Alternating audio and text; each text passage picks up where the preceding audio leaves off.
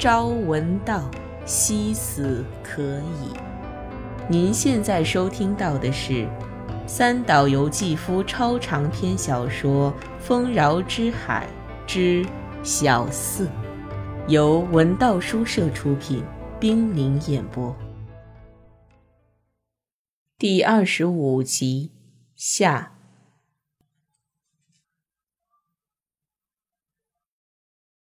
瞧，金熙君来了，一定是他。春园夫人望着穿过草坪朝这边走来的人影，高声说道：“她远远就看出了他那白净的额头和高高的个子，从那蹒跚的步子和拖长的身影，就猜得出是他。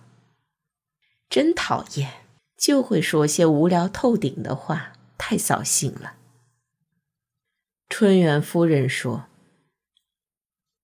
金熙康是德国文学研究家，四十岁上下，战时曾介绍过青春德意志派，战后写过各种文章，梦想着性的千年王国。他总说要写这样一本书，却终究没有写。想必是由于他已经把书的详细内容向别人披露的过多了。”因而丧失了写作的情趣了吧？或者是由于他不明白那个充满了怪诞和忧愁的千年王国和金溪证券所的二公子过着忧郁生活的自己有何关联？虽说他长着一副苍白的神经质的相貌，但擅长交际，巧言灵舌。无论是财界人士还是左翼作家，都对他感兴趣。战后过了半辈子的他，发现了权威和继承道德遭到破坏，发现了与自己相匹配的粗俗野蛮。他还懂得了性妄想的政治意义，并把它当做了传家宝。过去的他仅仅是个诺布里斯式的梦想家罢了。他那贵族般的风度，故意满口粗话的献殷勤，颇受女士们的青睐。称他为变态的人，似乎只能证明自己是封建的残余。同时，金熙也没有忘记描绘千年王国的未来蓝图，使一本正经的进步主义者们失望。他绝不高声讲话，因为如果提高声音，就会把事物从微妙的官能领域里拨出，使之化为思想。在等待其他客人的功夫，四个人在凉亭里沐浴着下午的日光来消遣。凉亭边的山崖下面的潺潺溪水声，不时回响在他们的耳畔。搅扰了他们的思考，本多不由得想起“永恒流变如瀑布”这句偈。金熙给自己的王国起了个“石榴国”的名字，这是看到绽开的鲜红石榴籽得到的灵感。他说，在梦里，在现实中，他都经常与石榴国有交往，因此。大家又向他询问这十六国的消息。最近十六国发生什么事没有？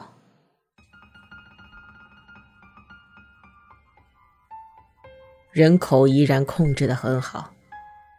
由于近亲通奸很多，所以同一个人既是伯母，又是母亲，又是妹妹，又是堂妹，这样的乱伦例子多得很。也许是这个缘故吧，漂亮的出奇的儿童和丑陋的残疾儿童各占一半。漂亮儿童不分男女，从小就被隔离开了，他们住在被爱者乐园里，那里的设备精良，简直就像人间天堂。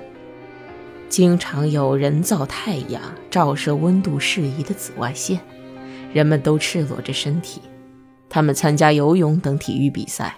到处鲜花盛开，饲养着各种小动物和鸟类。生活在这样优美的地方，摄取营养丰富的食物，每周做一次身体检查，怎么可能不越来越美呢？但是那里拒绝读书，因为读书是对肉体美的最大损害，所以当然要禁止。他们长大成人后，每周被赶出园外一次，成为园外丑陋的人们玩弄的对象。这样持续两三年之后，便被杀掉。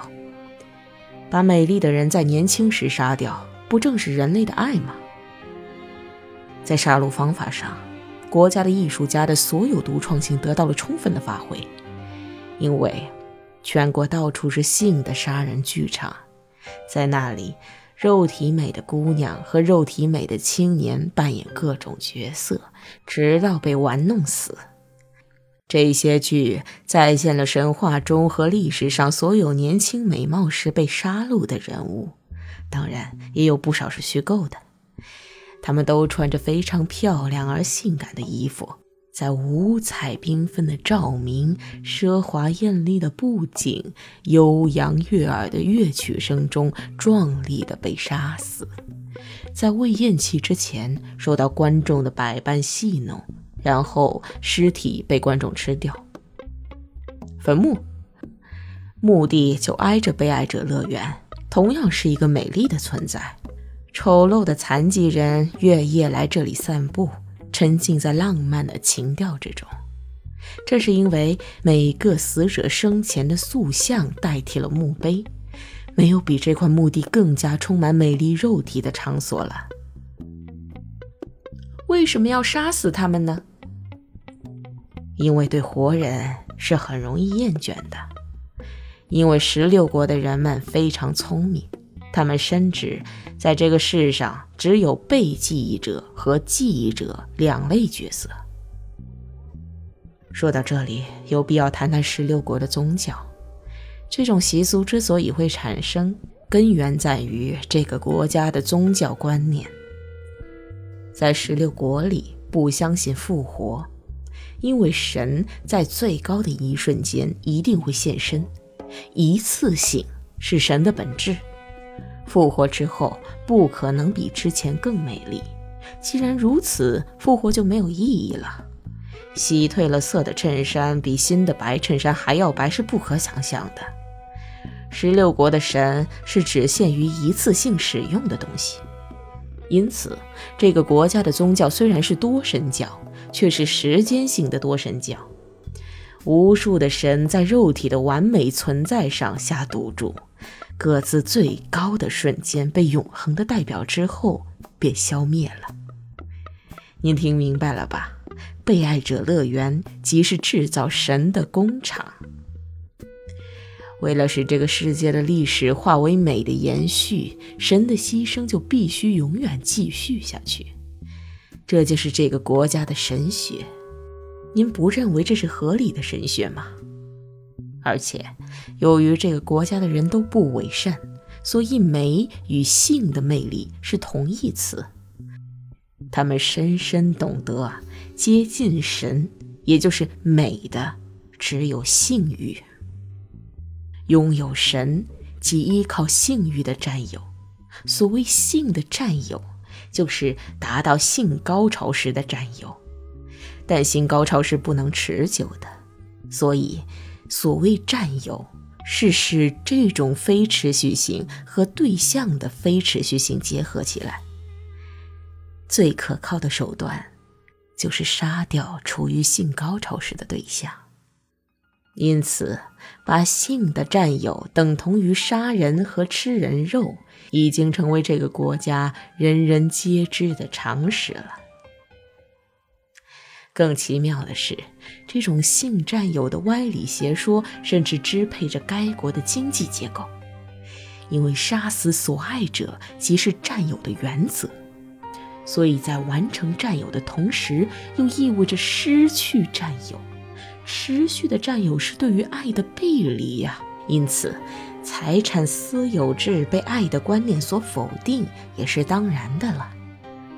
体力劳动只允许被用于制造美丽的肉体，因此丑陋的爱者一方被免除劳动。之所以会如此，是由于该国的生产完全自动化、机械化了，不需要人力。嗯，你问艺术吗？艺术仅仅是杀人剧场里的千变万化的戏剧艺术和美丽死者的塑像。从宗教的角度来看，官能的现实主义是其基调，抽象主义受到断然排斥。而且严厉禁止将生活表现为艺术。接近美要依靠性欲，能永远传递这一瞬间的是记忆。现在对十六国的基本构造有个大致了解了吧？由于胜利国的基本理念是记忆，因此所谓记忆便是这个国家的国策。性高潮是肉体的水晶，在记忆中不断的结晶，在美神死后，最高的性欲被唤醒了。十六国的人们就是为达到这样的境界而生存的。与这种天上的宝石相比，人类的肉体的存在，爱者与被爱者，杀人者与被杀者，可以说都是达到这种境界的媒介。这就是这个国家的观念。所谓记忆，是我们精神的唯一素材。即使性高潮时身现身了，那之后身成为被记忆者，爱者成为记忆者。经过这样花费时间的手续，神才真正得到了证实，美才能达到，性欲才能被净化成脱离了占有的爱。由于这一缘故，神与人空间上并未隔绝，在时间上却是错开的。时间上的多神教的本质就在这里，你明白吗？说到杀人会使人毛骨悚然，但杀人完全是为了这种记忆的纯粹化，是为了把记忆蒸馏成最浓密的要素所必须的手续。那些丑陋的残疾居民们了不起。实在是了不起，这些人都是放弃自我的达官之人，虚度着光阴。这些人即爱者、记忆者，他们忠实地执行自己的任务，关于他们自己什么也不去记忆，他们只是为了崇拜被爱者的美丽的死的记忆而活的。光是这种记忆作业，就成了这些人一生的工作。所以，十六国又是侧百国，美丽的遗物国、黑沙国，世界最平静之国、回忆之国。每当我来到这个国家，就不想回日本去了。这个国家里洋溢着最甘美、最温柔的人性，我认为这才是真正的人道主义的和平国家。因为首先，那里没有吃牛肉和猪肉的野蛮习惯。我想问问，吃人是吃什么地方呢？贞子好奇的问：“这还用问吗？”金熙沉静的低声答道：“您现在收听到的是《丰饶之海》。”之小四，由文道书社出品，冰凌演播。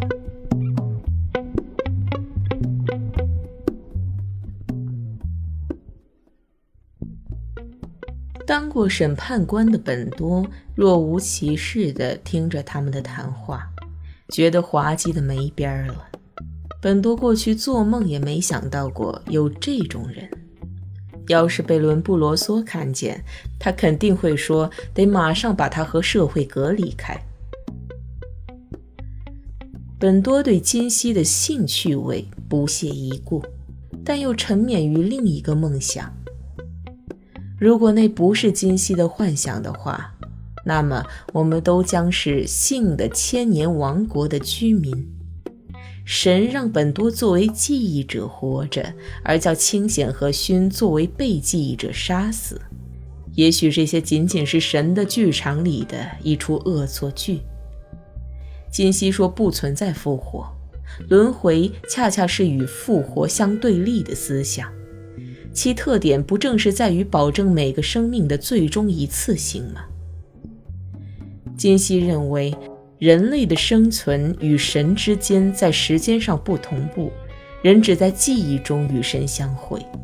这种看法促使本多回顾自己的一生和旅途经历。诱导他进入一种茫然的思考之中。这是个多么古怪的男人啊！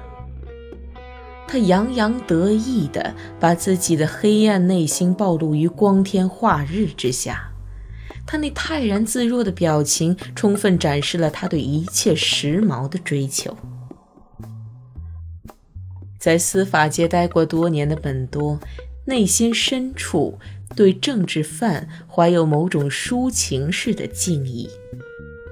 其实，真正的政治犯非常罕见，除了轩以外，他还没有见到过。另一方面，他对悔改的罪犯却怀有厌恶和轻蔑混杂的感情。金熙属于哪种犯人呢？金熙是绝不会悔过的。但他彻底缺少政治犯的高贵，企图以时髦来掩饰坦白者的卑鄙的虚荣心，又妄想将坦白的益处与时髦的益处二者都占为己有。这是一具多么丑陋的人体骨架！当然，本多不愿承认，即便如此，自己仍被金熙所吸引，还邀请他到别墅来做客。是出于对他的勇气的一种羡慕。况且他自己也隐藏着这一点，其实并非不愿陷入坦白者的卑贱的那种自负和克己，兴许是由于害怕金熙那双 X 光般的眼睛。本多将自己的这一点悄悄起名为客观性的病。那是绝不参与进去的认识者陷入的最终的充满愉快站立的地狱。这个家伙长着鱼一样的眼睛。本都瞥了一眼在女人面前高谈阔论的金熙的侧脸，心里暗想。客人到齐时，太阳已将富士山左面的云霞染成一片白色了。四人从凉亭回到房子里时，庆子的情人那位美军中尉已在厨房里忙活了。不久，年迈的新河原男爵夫妇驾到，外交官樱井，建筑公司经理村田，名记者川口。流行歌手金谷小子、日本舞蹈家藤间裕子等济济一堂。客人们纷纷向梨枝致意，他却一副淡淡的表情。本多也是心情郁闷，因为月光公主没有来。